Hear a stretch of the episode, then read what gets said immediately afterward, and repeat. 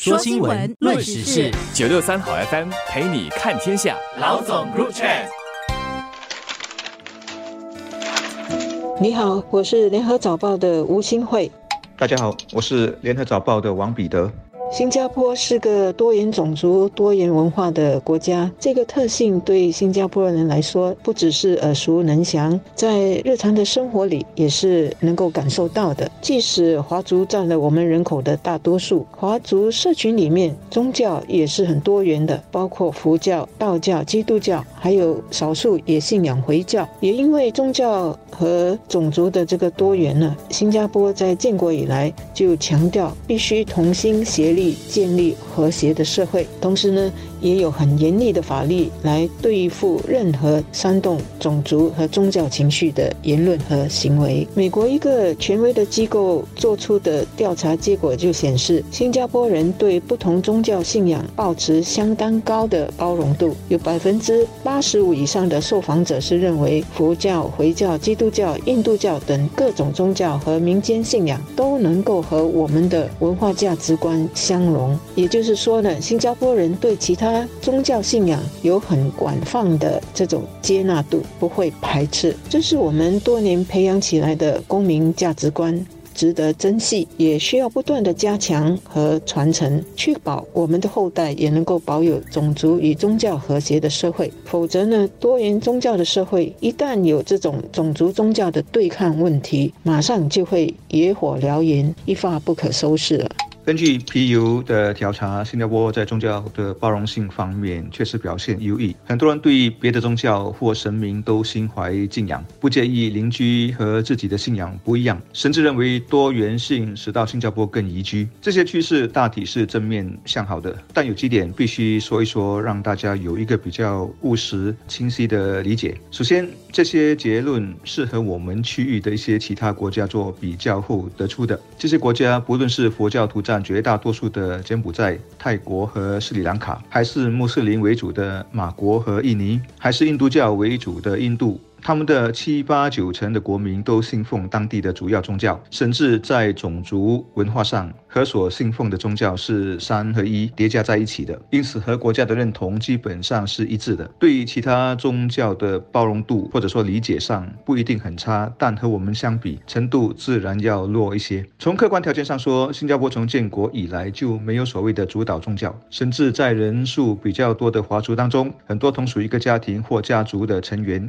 也有不。同的信仰，我们源自南亚的同胞也不必然都是印度教徒，所以说比较包容，在新加坡是先天的、必然的。大家也知道，谁要是把自己的宗教摆在国家议程之上，多数人都不会接受，不止徒劳无功，还会把很多事情搞砸，最终得不偿失。因此，这种多元性、包容性，很少人会去抗拒或者挑战。我们这种和谐的价值观，在目前的世界乱局和有地方发生战争的情况下尤其重要。就如内政部长兼律政部长萨姆根星期四所说的，以色列与巴勒斯坦激进组织哈马斯发生了新一轮的这个冲突，新加坡人和我们的多元社会。不应该受到这些外在事件的影响，应该更加珍惜新加坡多年建立起来的稳定与和谐社会。他强调，新加坡谴责所有的恐怖袭击和肆意的暴力行为，但是呢，也不能够让这些事件影响新加坡国内的情况。新加坡人必须维护我们的种族与宗教和谐，并且保持警惕，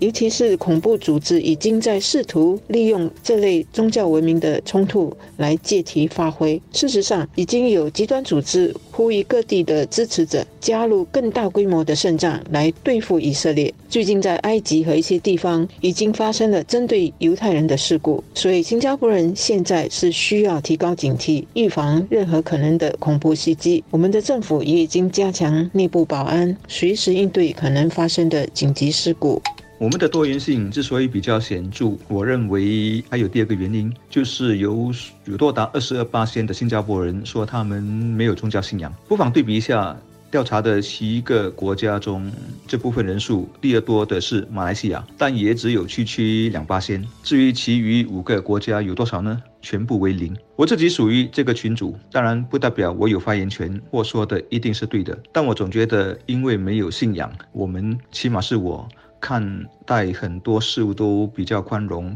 不会太纠结。这包括对于宗教，就算内心带有某些批判，但也能接受说别人是这么想的，是每个人的权利，也无关对错。在 PU 的调查中，有二十六八的新加坡人说他们信奉佛教，人数是最多的。但以我在生活中的观察，包括我的父母和一些长辈，佛教对于他们更多是一种人生或生活的态度，甚至仅仅是求一个安心。当中一部分自我定义为佛教徒，还是稍为笼统的点。无论如何，因为没有信仰的人占了相当多的一部分，新加坡社会上包容和世俗的氛围比较浓厚一些，也就不难理解了。